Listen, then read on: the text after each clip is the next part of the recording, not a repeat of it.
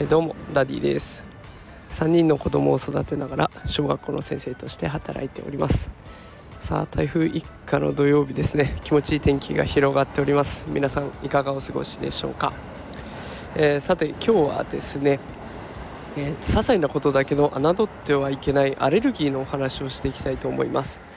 さあ皆さんアレルギーは何かお持ちだったりしますでしょうか、えー、私はですね一年中を通してえ常に鼻が詰まっている状態ですね、え片方の鼻の穴が常に詰まっている状態になってしまいます。で、えー、咳もよく出てしまいます。と、まあ、季節の変わり目だとかあと寒くなって乾燥してきたり台風が来たりとかってなるとそれが露骨に出てくるようなそんな状態です、え、といったこともあって定期的に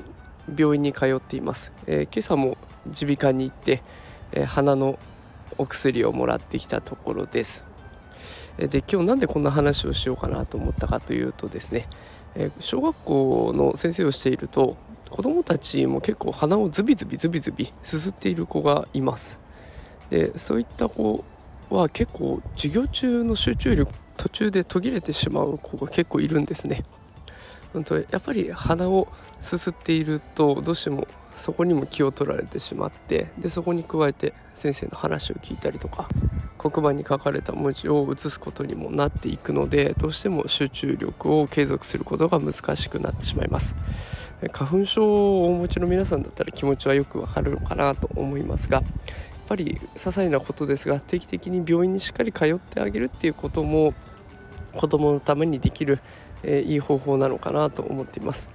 あの体調不良風邪をひいたりすると熱が出るとかもう見るからに具合が悪そうとかってなるとまあそれはすぐに対応しやすいんですけれどもただ鼻水がダラダラ出てるとか鼻をちょっとすすってるなぐらいだとなかなかまあこれぐらいだったらいいかなと思ってしまうことも多くあると思います。えただそんな小さなサインも見逃さずに